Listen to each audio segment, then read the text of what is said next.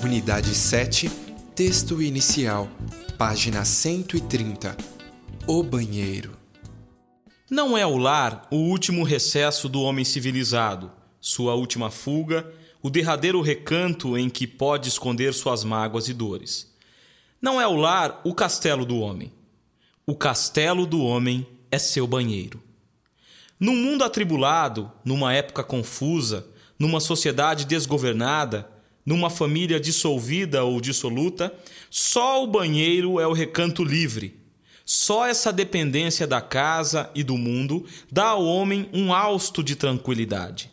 É ali que ele sonha suas derradeiras filosofias e seus moribundos cálculos de paz e sossego. Outrora, em outras eras do mundo, havia jardins livres, particulares e públicos, onde o homem podia se entregar à sua meditação e à sua prece. Desapareceram os jardins particulares, pois o homem passou a viver montado em lajes, tendo como ilusão de floresta duas ou três plantas enlatadas que não são bastante grandes para ocultar seu corpo da fúria destrutiva da proximidade forçada de outros homens.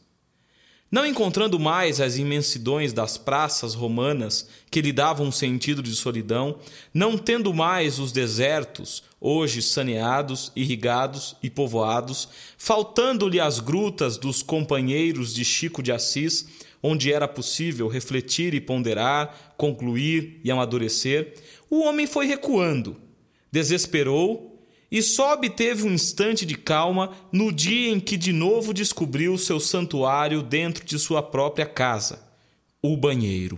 Se não lhe batem à porta outros homens, pois um lar, por definição, é composto de mulher, marido, filho, filha e um ou outro parente, próximo ou remoto, todos com suas necessidades físicas e morais, ele, ali e só ali, por alguns instantes, se oculta, se introspecciona, se reflete, se calcula e julga. Está só consigo mesmo. Tudo é segredo. Ninguém o interroga, pressiona, compele, tenta, sugere, assalta. Aqui é que o chefe da casa, à altura dos 40 anos, olha os cabelos já grisalhos, os claros da fronte e reflete sem testemunhas nem cúmplices, sobre os objetivos negativos da existência que o estão conduzindo, embora altamente bem-sucedido na vida prática, a essa lenta degradação física. Examina com calma sua fisionomia, põe-se de perfil, verifica o grau de sua obesidade, reflete sobre vãs glórias passadas e decide encerrar definitivamente suas pretensões sentimentais ânsia cada vez maior e mais constante num mundo encharcado de instabilidade. É nesse mesmo banheiro que o filho de 20 anos examina a vaidade de seus músculos.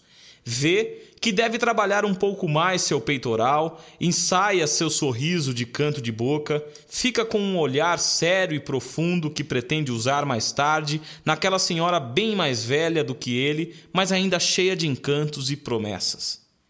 É aqui que a filha de 17 anos vem ler a carta secreta que recebeu do primo, cujos sentimentos são insuspeitados pelo resto da família.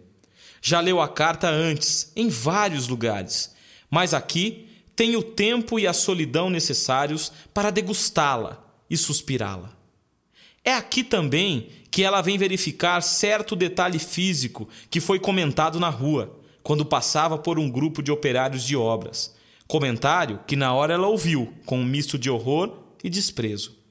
É aqui que a dona da casa, a mãe de família, um tanto consumida pelos anos, vem chorar silenciosamente no dia em que descobre ou suspeita de uma infidelidade, erro ou intenção insensata da parte do marido, filho, filha, irmãos. Aqui ninguém a surpreenderá Pode amargurar-se até aos soluços e sair, depois de alguns momentos, pronta e tranquila, com a alma lavada e o rosto idem, para enfrentar sorridente os outros misteriosos e distantes seres que vivem no mesmo lar. Não há, em suma, quem não tenha jamais feito uma careta equívoca no espelho do banheiro, Nem existe ninguém que nunca tenha tido um pensamento genial ao sentir sobre o seu corpo o primeiro jato de água fria. Aqui temos a paz para a autocrítica, a nudez necessária para o frustrado sentimento de que nossos corpos não foram feitos para a ambição de nossas almas. Aqui entramos sujos e saímos limpos. Aqui nos melhoramos o pouco que nos é dado melhorar. Saímos mais frescos, mais puros, mais bem dispostos. O banheiro é o que resta de indevassável para a alma e o corpo do homem moderno. E queira Deus que Le Corbusier ou Niemeyer não pense em fazê-lo também de vidro, numa adaptação total ao espírito de uma humanidade cada vez mais gregária, sem o necessário e apaixonante sentimento da solidão ocasional. Aqui, nesse palco em que somos os únicos atores e espectadores, nesse templo que serve ao mesmo tempo ao Deus do narcisismo e ao da humanidade, é que a civilização odierna encontrará sua máxima expressão, seu último espelho, que é o propriamente dito. Xantipa, que diabo! Me joga essa toalha! Milor Fernandes, O Banheiro, de Lições de um Ignorante.